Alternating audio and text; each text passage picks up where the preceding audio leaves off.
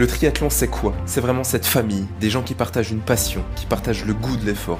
Dans un monde dans lequel nous devons nous adapter, la question est celle-ci. Comment nous pouvons se retrouver, échanger, partager, communiquer? Comment progresser et prendre du plaisir sans avoir à sacrifier sa vie privée ni professionnelle tout en allant chercher nos objectifs et nos défis? Interview, préparation physique, entraînement, nutrition, prévention des blessures.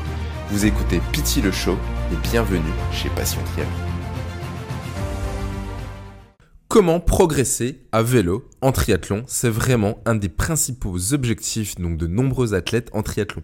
C'est ce que nous allons voir ensemble dans ce podcast. En attendant, si ce n'est pas déjà fait, je vous invite à vous abonner et à lâcher un gros pouce vers le haut pour pouvoir justement liker cette vidéo.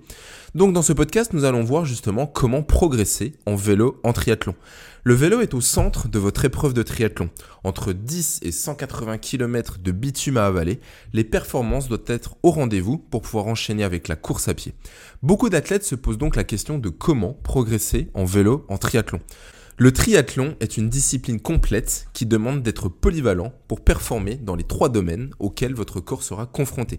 Il est donc primordial de savoir ménager ses efforts pour être performant à chaque étape de la compétition et pouvoir franchir la ligne d'arrivée dans les meilleures conditions. C'est pourquoi dans cet article, nous allons donc vous donner les clés pour réussir à progresser dans la discipline la plus longue de votre triathlon, le vélo. Nous verrons ensemble comment, progresser. Et une question importante à se poser en tout premier lieu, même avant l'entraînement, c'est quel cycliste est-ce que vous êtes? Nous verrons également comment s'entraîner pour progresser en vélo en triathlon, donc nous parlerons d'entraînement. Et enfin nous parlerons également de la technique du cycliste. Donc, progresser en vélo. Quel cycliste êtes-vous? C'est une règle d'or. Avant de vous entraîner dans une des trois disciplines en particulier, demandez-vous toujours quel est votre niveau. Ne vous lancez pas à corps perdu dans un entraînement qui n'est pas adapté à votre profil. Vous risquez de vous blesser, voire pire, de vous dégoûter de ce sport. Tout le monde ne pédale pas de la même manière, il faut le savoir pour progresser en vélo. Donc comment savoir quel cycliste nous sommes? Il n'est jamais simple de s'auto-évaluer et d'avoir le recul nécessaire avec soi-même. Nous sommes toujours tentés de se sur- ou sous-évaluer. Pour être le plus objectif possible, nous vous proposons une sorte de test qui va se dérouler de la manière suivante. Tout d'abord, vous allez faire un échauffement en aérobie, environ 20 minutes. Privilégiez ensuite un parcours plutôt plat, entre 5 et 10 km, en fonction de vos habitudes de sortie. De préférence, une boucle, puisque vous ferez ce parcours deux fois. Pour le premier tour, placez-vous sur le dernier pignon tout à droite et le plus grand des plateaux. Une fois terminé, relevez votre temps et récupérez environ 10 minutes de manière active. Démarrez votre deuxième tour et cette fois-ci, augmentez la fréquence de pédalage, ce qui vous obligera à remonter de pignon pour mouliner plus facilement. Durant cette sortie, écoutez principalement votre corps et ce que vous ressentez, puis comparez vos temps. Alors, est-ce que vous êtes un sprinter? Vous avez été plus à l'aise lors de la première boucle, c'est que vous êtes fait pour appuyer sur la pédale avec force. Vous avez donc plutôt un profil de sprinter avec une puissance musculaire importante pour atteindre les meilleures vitesses sur de courtes distances. Est-ce que vous êtes plutôt grimpeur? Au contraire, vous vous êtes senti plus performant lors de la deuxième boucle, vous pouvez pédaler rapidement et répéter plusieurs mouvements avec vélocité sans être essoufflé. Vous êtes donc plutôt un grimpeur grâce à un cœur puissant capable de battre très fort sans ressentir de fatigue. Vous êtes plutôt un cycliste complet. Aucune difficulté ressentie lors des deux boucles. Vous êtes peut-être un cycliste complet, aussi bien à l'aise quand il y a du dénivelé que capable d'appuyer fort sur la pédale. Attention, rares sont ceux qui peuvent se prétendre cyclistes complets. Soyez prudent lors de votre jugement. Ne vous laissez pas envahir par un excès de confiance qui fausserait tout votre travail d'analyse. Si cet exercice ne vous permet pas de vous faire un jugement sur votre profil de cycliste, recommencez-le en choisissant une boucle qui inclut peut-être du dénivelé et vous pourrez peut-être mieux vous jauger. Maintenant, nous allons voir comment s'entraîner pour progresser à vélo. Le raccourci que font beaucoup de personnes quand ils commencent entraînement vélo, c'est de se dire je vais monter sur ma selle et je vais faire des kilomètres je vais avaler des kilomètres, je vais faire des heures, je vais borner. Ne vous arrêtez surtout pas à ça si vous voulez, euh, si vous ne voulez pas avoir de mauvaises surprises le jour J. Parce qu'avaler des kilomètres, ce n'est pas la solution pour progresser en triathlon. Organisez vos entraînements autour de deux axes principaux, de l'endurance et du travail spécifique. Gardez toujours ces axes en tête, quel que soit le sport.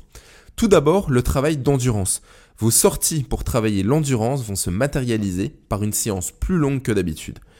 Au minimum, travaillez sur la distance prévue de votre prochain triathlon et allez chercher un maximum de dénivelé. Le but ici est d'accommoder vos organes à l'effort de longue durée. C'est pourquoi même dans des débuts de préparation de longue distance, nous allons, avec les athlètes que l'on coach chez Passion Triathlon, leur faire faire des quelques heures, 3, 4 heures, 5 heures de vélo avec du dénivelé, et ce même si euh, le triathlon prévu est sur un format plat euh, avec peu de dénivelé. C'est important de pouvoir travailler tout ça. Le but, c'est vraiment donc d'accommoder ces organes. Le travail spécifique, donc les entraînements spécifiques, s'articulent sur des distances bien plus courtes que l'entraînement d'endurance.